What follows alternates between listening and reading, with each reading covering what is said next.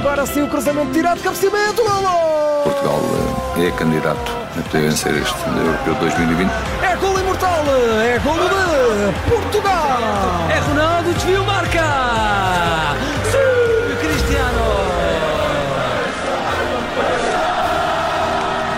Bem-vindos a mais um Diário da Seleção. Connosco está a jornalista Mariana Fernandes, a nossa enviada especial ao Euro 2020. A Mariana está em Budapeste. Boa noite, Mariana. Olá, boa noite, João. Depois deste jogo emocionante e desta última jornada emocionante e eletrizante do Grupo F, como está o espírito dos portugueses na ressaca desse empate a duas bolas com a França?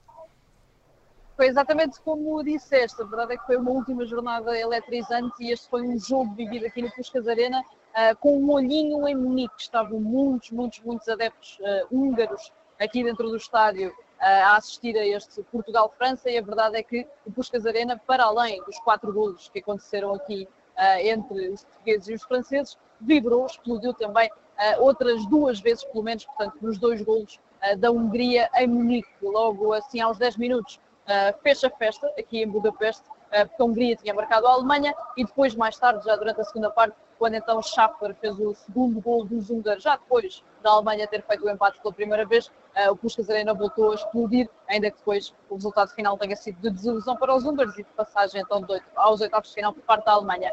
Foi um jogo vivido uh, com muita intensidade, devo dizer que não, não deixa de continuar a ser muito, muito, muito emocionante depois de termos estado mais de um ano bem mais de um ano sem adeptos nos estádios, ver um estádio, um Puskas Arena totalmente cheio, com adeptos de um lado, com adeptos do outro, com esta uh, pimenta então dos adeptos húngaros também, com o olho em Munique da sua própria seleção. Uh, foi um jogo vivido ao limite, está muito, muito calor aqui em Budapeste, continua muito calor mesmo agora durante a noite, mas este uh, calor foi vivido também ali embaixo no relevado entre as duas equipas. Grande ambiente no Puskas Arena, sem uh, dúvida. Foi um grande jogo de futebol, grande fim de grupo, grande fim de fase de grupos. E agora, Mariana, e agora? O que é que acontece? Exatamente. Ora, agora uh, fazemos as malinhas novamente e partimos para Sevilha. Ainda não existe essa agenda da Seleção Nacional, portanto ainda não é possível perceber quando é que a seleção vai partir para Sevilha e é preciso recordar que a seleção, apesar de ir jogar a Espanha, vai manter o quartel-general aqui em Budapeste até às meias finais, chegar lá, portanto, sempre que a seleção uh, tiver de se ausentar uh, para outras cidades, vai regressar aqui a Budapeste para depois continuar então uh, a partir para cumprir os restantes encontros. Portanto, vai partir para Sevilha, vai jogar na cidade espanhola contra a Bélgica, essa Bélgica uh, que tem uma geração de ouro atualmente, é número um do ranking mundial em termos estatísticos, é a melhor seleção do mundo, ainda que ainda não tenha conquistado nada para o provar, uh, vai, uh, como também já foi tema na conferência de imprensa há pouco de Fernando Santos, vai se enfrentar a Bélgica com mais 48 horas com menos 48 horas de descanso, aliás, portanto a Bélgica já jogou há dois dias, já está apurada há dois dias, também já estava apurada quando entrou para esta última jornada, portanto é um bocadinho menos de stress de pressão e de ansiedade que esta seleção belga tem eh, em cima dos ombros, comparada com Portugal. Portugal vai jogar contra a Bélgica então, e antecipando já aqui, e sendo um bocadinho otimista, não é? Se passar, se eliminar a Bélgica, continua para os quartos de final, vai jogar em Munique novamente, novamente a Allianz Arena, sendo que aí pode então encontrar o vencedor do jogo entre Itália e também Áustria. Sendo otimista, pode apanhar, passando a Bélgica que passeou pelo seu grupo, pode cruzar, quem sabe, com a Itália, outra equipa que passeou pelo seu grupo. Vamos, vamos ver se esse otimismo, se acertas nesse otimismo, Mariana. Certo é que, uh, uh, pelo menos, uh, dá a sensação, e não sei se, se dentro do seio da nossa seleção também há esse desconforto. Eh, parece que o relevado e, a, e, o muito calor que se faz sentir em Sevilha tem atrapalhado ali algumas seleções. Temos, temos ouvido isso. É uma preocupação ou não, nem por isso?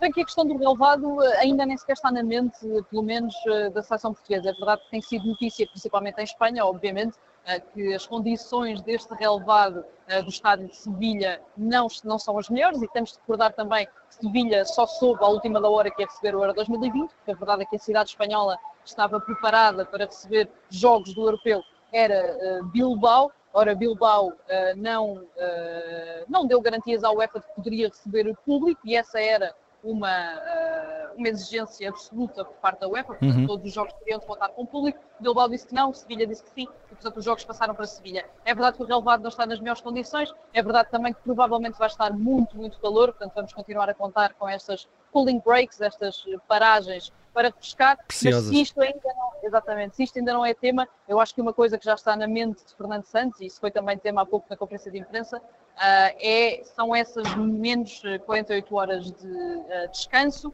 Portugal uh, jogou aqui um jogo muito intenso contra a França, 48 horas depois da Bélgica ter jogado pela última vez, ainda terá de fazer uma viagem, portanto acabam por ser aqui condições um bocadinho piores, só parece que entra já um bocadinho em desvantagem, uhum. mas lá está, dentro de campo é que se vê quem ganha e quem perde.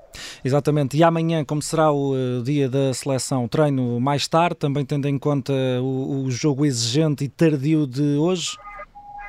Sim, é provável. Ainda não existe agenda oficial, mas uh, pegando um bocadinho naquilo que tem sido a rotina uh, da seleção nacional aqui por Budapeste nos últimos dias, mais provável é que a seleção treine uh, já ao final da tarde, portanto também para fugir à maior hora de calor, esse calor intenso que se vive aqui em Budapeste, e é também uh, bastante provável que aconteça exatamente o mesmo que aconteceu nos dias seguintes aos outros dois jogos, portanto os titulares os que foram titulares aqui hoje contra a França façam apenas trabalho de recuperação e que os suplentes então façam trabalho um bocadinho mais intenso. Resta saber se já vamos poder contar com um totalmente integrado ao seu lateral esquerdo uh, do Sporting vai continuar a trabalhar à parte, ele que ainda recupera de uma mialgia muscular que o afastou não só do jogo de hoje, como também já do jogo contra a Alemanha no passado domingo. E vamos também descobrir como está, por exemplo, o Danilo, que saiu uh, com, uh, com, com queixas depois desse choque violento durante o jogo com França, mas amanhã, Mariana, há mais um Diário da Seleção e tu trarás todas as boas sobre a equipa de todos nós. Até amanhã, Mariana.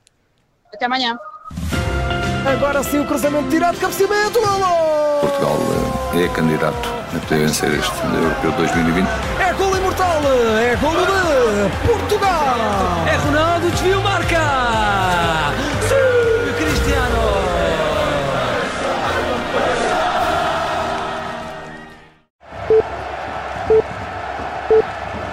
Seja bem-vindo aos últimos instantes do até agora melhor jogo deste Campeonato da Europa. Minuto 90. Em cima do apito final, o resumo dos jogos deste europeu. Os golos, os casos e os melhores e piores em campo. Finalmente voltamos a ouvir gritos de gol na bancada. Minuto 90. No final de cada jogo, aconteça o que acontecer na Rádio Observador.